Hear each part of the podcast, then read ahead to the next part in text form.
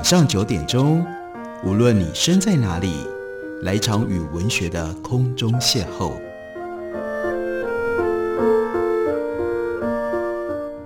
杨照谈书，邀您一同遨游文学世界，认识古今中外的经典之作。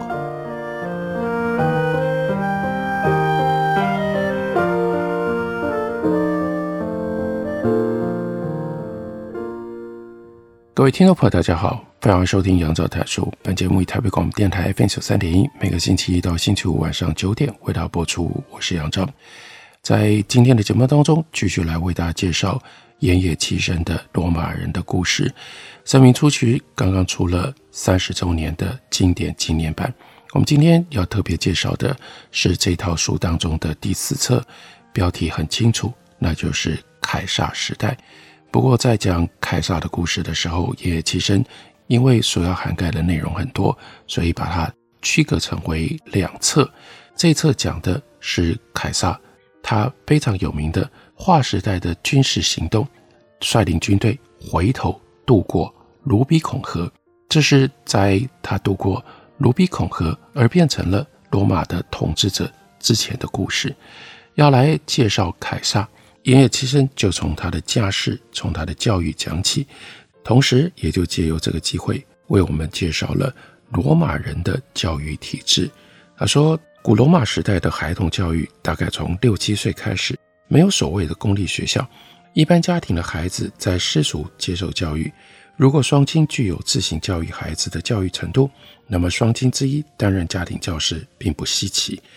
十一岁以前所接受的初级教育。不外乎读写算术，所以呢，父母也可以胜任初期的辅导工作。凯撒的母亲出生于以学者著称的家庭，是一个有教养的女子。凯撒少年时期的初级教育应该就是由母亲负责的，跟他一起学习的伙伴包括姐姐、妹妹，还有家中奴隶的子女。不同于女子不接受教育的雅典，罗马自古以来，即使是女子，也有接受初级教育的机会。另外，越是家世良好，让奴隶的子女和主人的子女一起学习，就越是被视为理所当然的。家世良好的男人成年了之后，要从事公职，十分需要如手脚一般控制自如的助手。而这些一直到生命结束，都跟罗马重要人物经历共同事务的人，以他们的奴隶居多。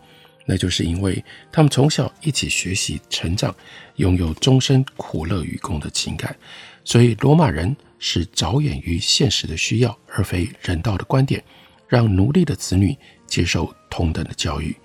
八九岁的时候，初级的学习告了一段落，家世良好的子女，今后的教育就依照惯例托付给了家庭教师。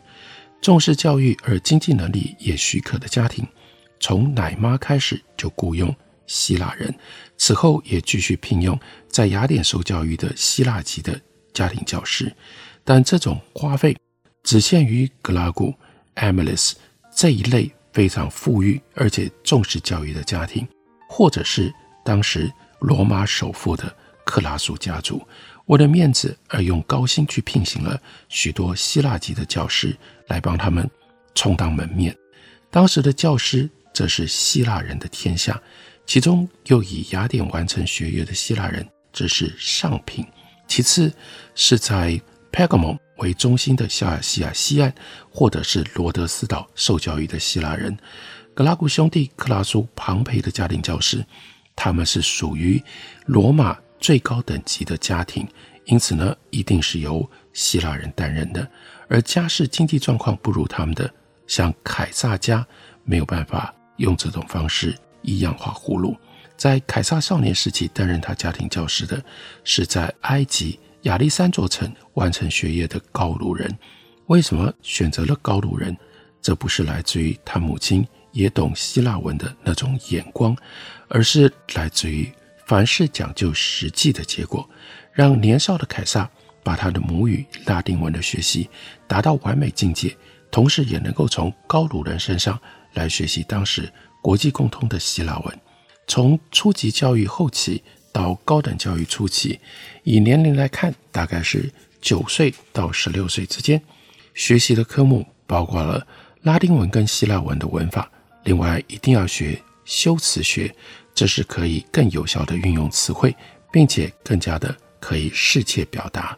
要学辩证学，掌握合乎逻辑的表达能力，再加上数学、几何学、历史和地理这七门课程。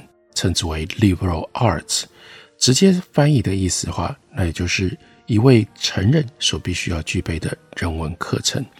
这七门课程通常是由一位教师负责教授，这不是出自于省钱的经济考量，而是出自于教学的理念。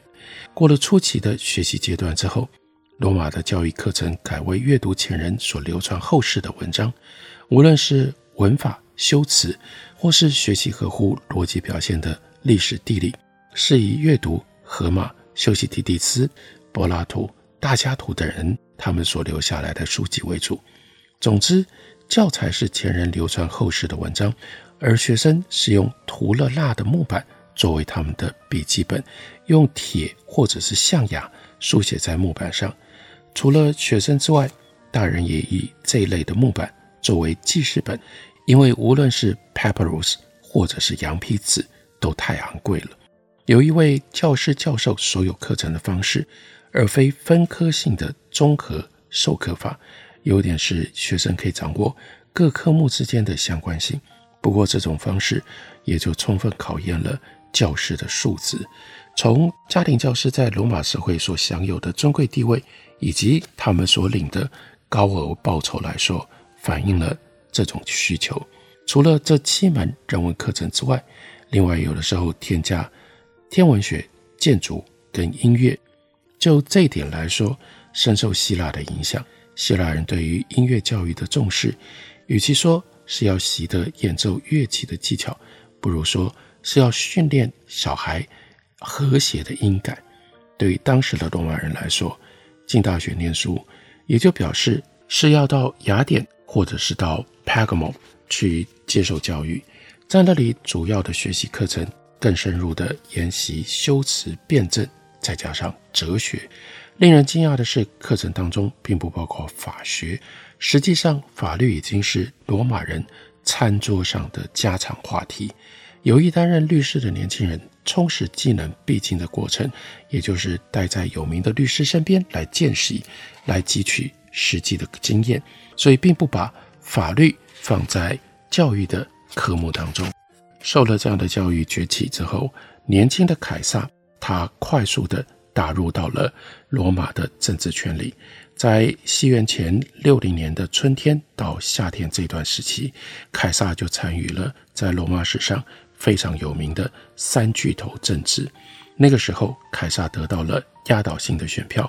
获选为执政官，而元老院派所推举的两位人选，只有 biblus 好不容易挤入到了第二位。凯撒当选了之后，元老院派有将近半年的期间不知道三巨头政治的存在，让三巨头共治成为秘密。那是因为三巨头的这种寡头政治和罗马人所习惯、所熟悉的政体是截然不同的。提到。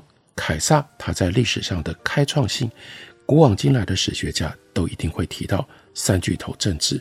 不过，对于三巨头政治的评价，那大家的看法不太一样。大多数人认为这是三个实力者利益相交的同盟关系。三巨头另外两位，一位是绑贝，另外一位呢是克拉苏。有关凯撒，他做这件事情，显然依照他的个性，不会像是。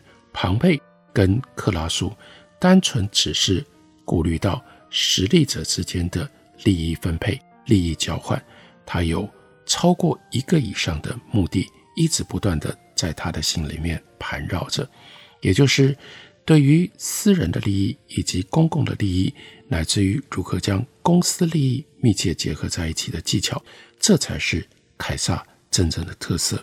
他认为私人利益的追求跟实现。要借由公共利益的运用，才有可能百分之百的实现。这样的想法并非因为凯撒是天才才想得出来。我们大多数的人也在不经意的情况底下，每天都在这样做，全力做自己应该做的事情，借由私利、他利，帮别人照顾到他们的利益、公共的利益这样的一种行为的模式，符合人类本性的自然过程。文艺复兴时代的政治思想家，大家很熟悉的 Machiavelli，他还是一位强烈主张公民权的人。也就是说，即使身为公仆，也应该肯定他可以，也应该追求私利。唯有大家共同认可私利的追求，才能够为公共利益的实现提供更健全、更很久的基础。自从三巨头政治这个新的政治形式建立了，凯撒顺利当选执政官。面对元老院派的反对势力的时候，仍然能够确保他任期当中强势执政这个私人的利益。就他利来说，对于执政党的庞贝跟克拉苏产生了利益诱导的作用。那凯撒他所认为的公共利益又是什么呢？他从年轻的时候就属于反元老院派，从他以前一直到这个时候的各种言行，都显示了这一点。这个时候，他明显是要有意打倒元老院派所坚持的由元老院主导共和政体。但是如果以凯撒的立场是单纯的反体制，那又看错了。因为从格拉古兄弟以来，从前的反体制是属于护民官的势力。然而，出身名门贵族的 Julius Caesar，他并没有当护民官的资格。护民官这个职位是为了保护平民权利为目的而设置的，所以贵族没有权利任职。那如果是这样，我们就另外要深究凯撒作为一个反体制派，他跟元老院之间的冲突，他的立场跟他的态度是什么了。我们休息一会儿，等我回来继续聊。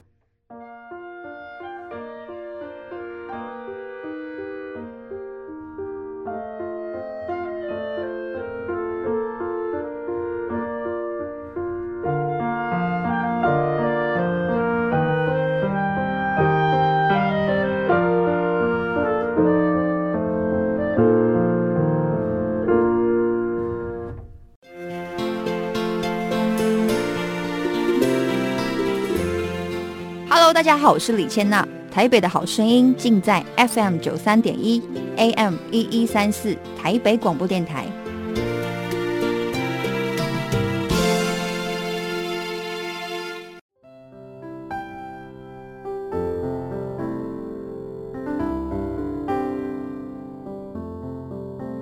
听见台北的声音。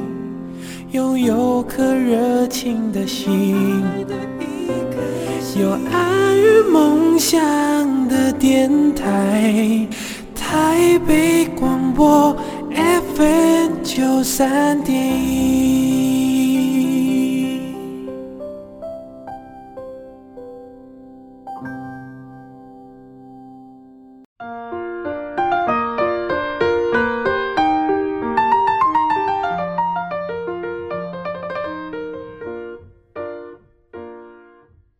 感谢您继续收听《杨照谈书》。本节目以台北广播电台 FM 九三点一，每个星期一到星期五晚上九点，为大家播出到九点半。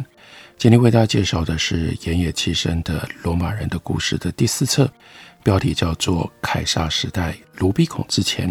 我们看到凯撒的崛起，凯撒的崛起，其中有一件事情牵涉到他对于元老院体制的反抗，其中有两个重要的原因。第一是元老院阶级僵化的现象，第二是先前由元老院主导的共和政治时代相比，这个时候罗马的疆域扩张太大了。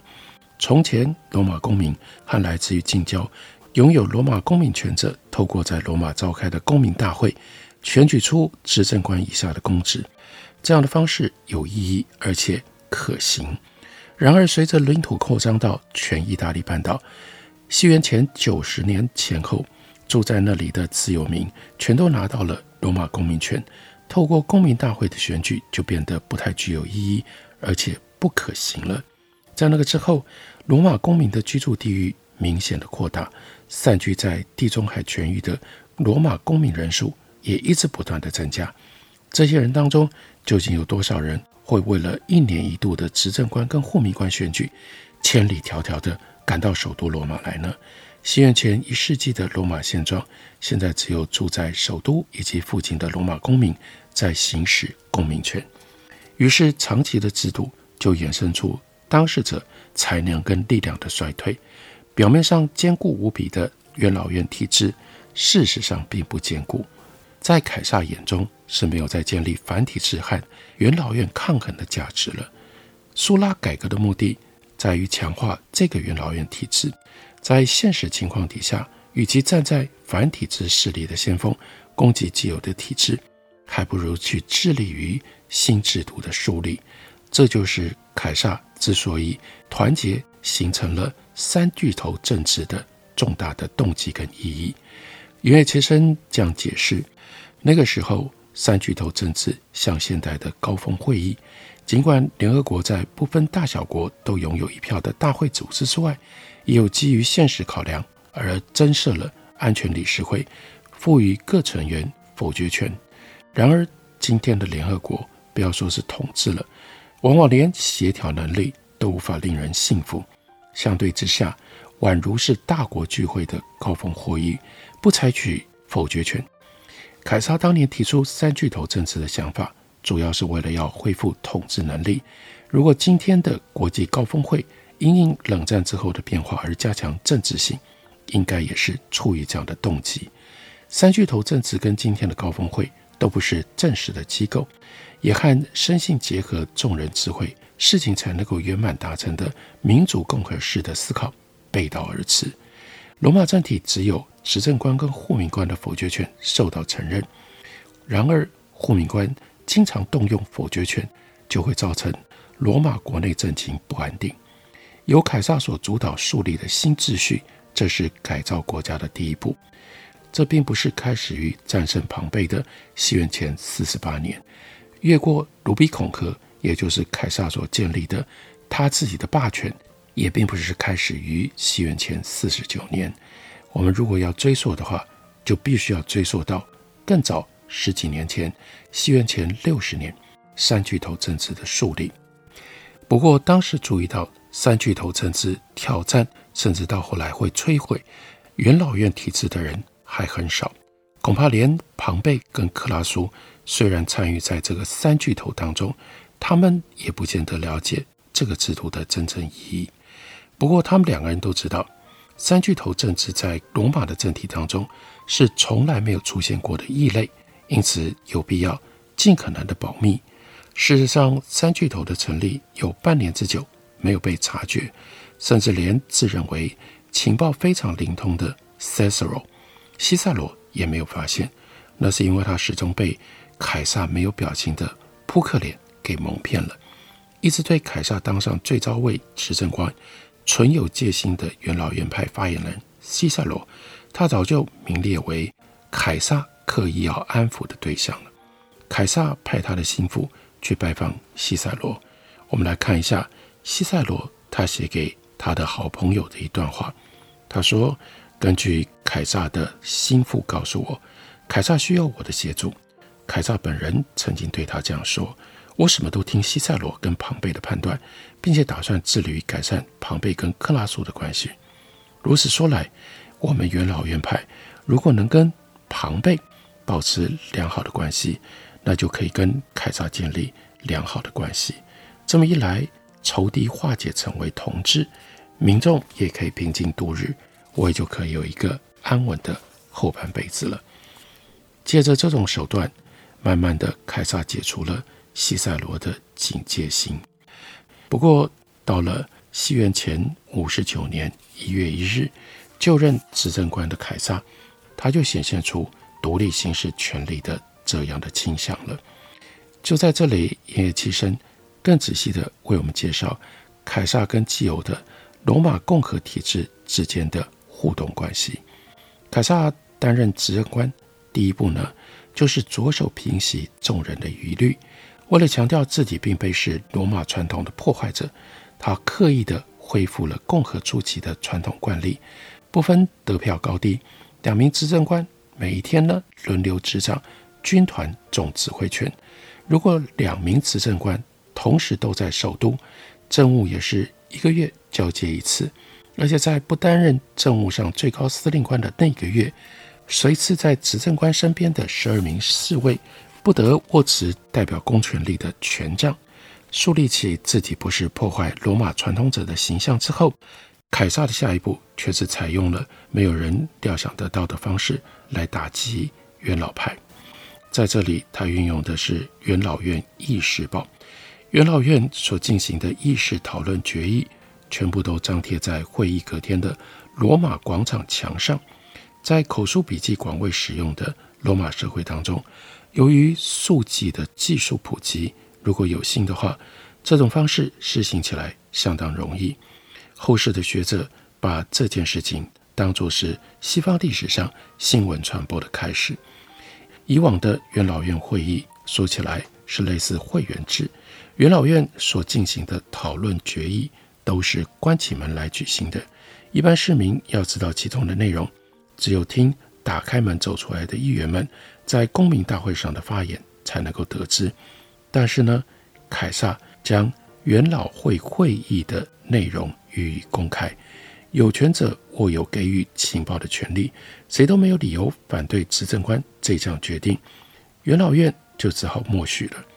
但是，光是这件事情对元老院就是一桩重大的打击，特别是对西塞罗而言更是如此。西塞罗有写作的习惯，经常推敲事物。发言是在议场外反复推敲过后才说出口的。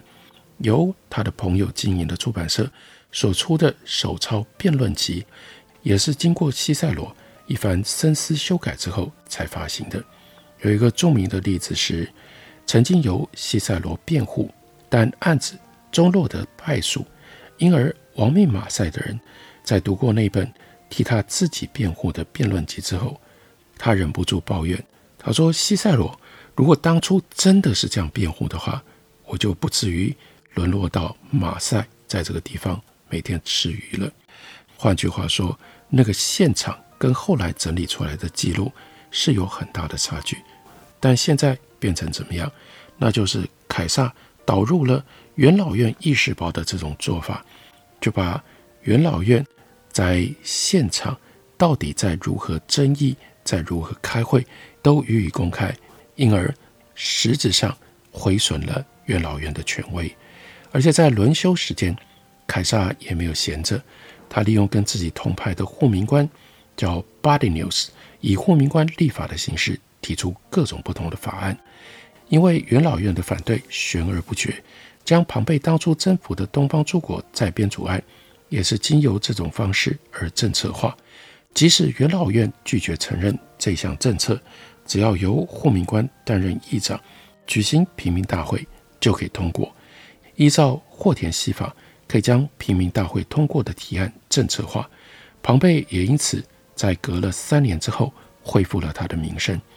这项表面上只是对于庞贝跟克拉苏有益的法案，事实上在他们这两巨头互利诱导的关系带动底下，就促成了属省经济活动的活络。属省的活络化也跟首都以及全体罗马世界息息相关。凯撒在轮到自己负责政务的那个月，不忘提出执政官立法的形式，其中之一，如果我们直接翻译，就只能够翻译为《凯撒判刑法》。那它的真正的内容是《凯撒国家公务员法》，这是对于罗马统治境内的公职人员如何面对职务。订定了一百一十多项条目的律法，这个法律在六百年之后集大成而为罗马的权法。查士丁尼一世的罗马法大全也收录了这部法令。可以看到，这是对于罗马国家存续一直都具备有效力的法律。借由这个法律，实际的作用是，凯撒取消了元老院在管辖。公职人员的时候的任意性，把一切都条文化、都规范化，更进一步的借由对于任公职者的各种不同的规定，进一步削弱元老院成员在罗马市民当中的道德公信力。他对于公职人员的严格要求，对比底下元老院那就在各种不同的行为规范上宽松松散太多了。于是由执政官所率领的这一批公职人员，他们跟罗马的命运息息相关，相对的就可以将元老院予以边缘化，一步一步的，凯撒用这种方式向元老院夺权。事实上，也就是如此一步一步的，罗马在凯撒的领导底下，从原来的共和体制慢慢过渡到了后来的帝国阶段了。这是盐野七生他的《罗马人故事》第四册《凯撒时代卢比孔之前》所要告诉我们的核心历史变化。感谢您的收听，我们明天同一时间再会。